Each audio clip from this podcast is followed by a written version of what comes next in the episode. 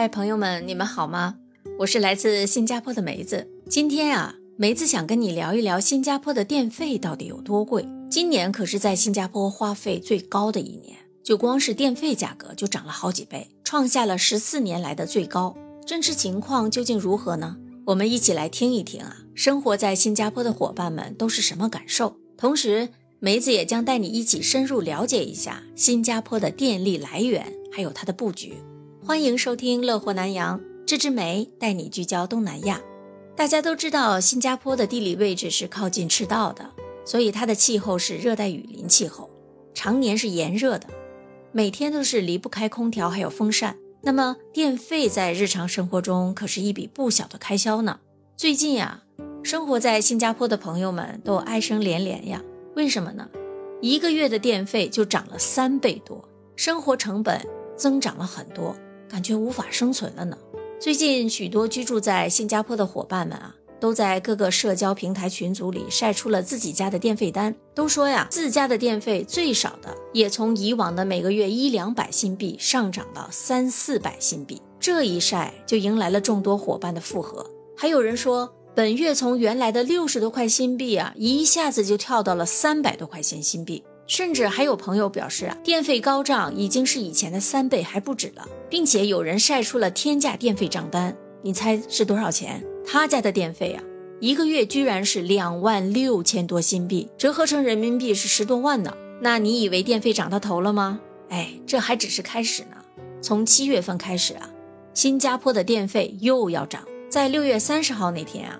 新加坡的新能源集团电网运营商 SP Group 就发布文告称了，从七月一号开始到九月三十号这一期间的电价会从目前的每千瓦时二十七点九四新分，约合人民币一块三毛五，上涨至每千瓦时三十点一七新分，约合人民币一块四毛六。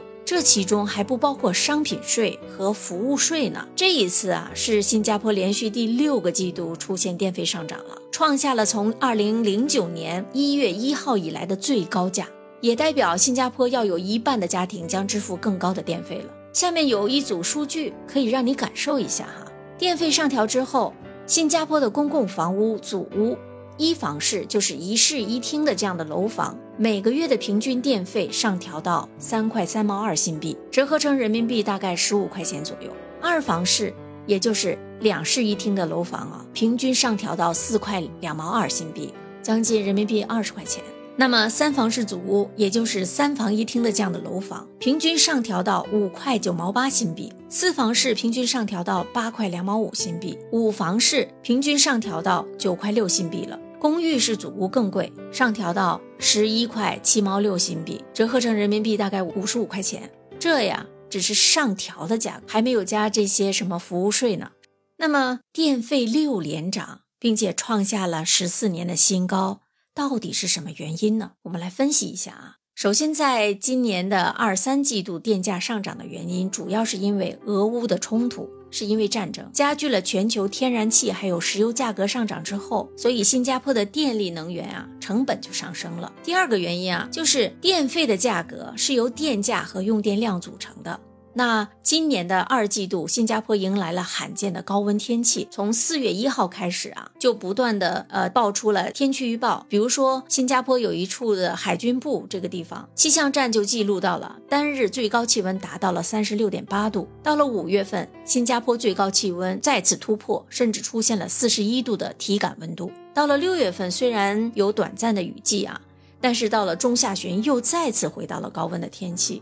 那么连续几个月的高温天气啊，就让大家使用空调的量就多了，所以电费自然就升高了呀。而且根据气象署的预测啊，到了七月份，大多数的时间仍然会保持在三十五度左右的高温，部分时间的夜间气温也会维持在二十八度。所以啊，自从四月份到现在来说啊，大家都热到没有办法出门啊，再加上还在疫情期间，很多人还是在家工作的，持续的高温就使大家减少出门的次数。长时间的居家又使得家庭的用电量高涨，从而就导致了每个月电费的持续走高。那么这么高的电价，新加坡政府到底管不管？其实呢，早在二零二零年的时候啊，新加坡财政部就宣布了，有将近九十万户住在祖屋的家庭将在一月份会获得政府发出的消费税补贴，那会发给你一个补助券，就叫做水电费回扣。今年的六月二十一号啊，新加坡副总理兼财政部长黄勋才他宣布十五亿的新币援助配套，就有专门针对电费的补贴。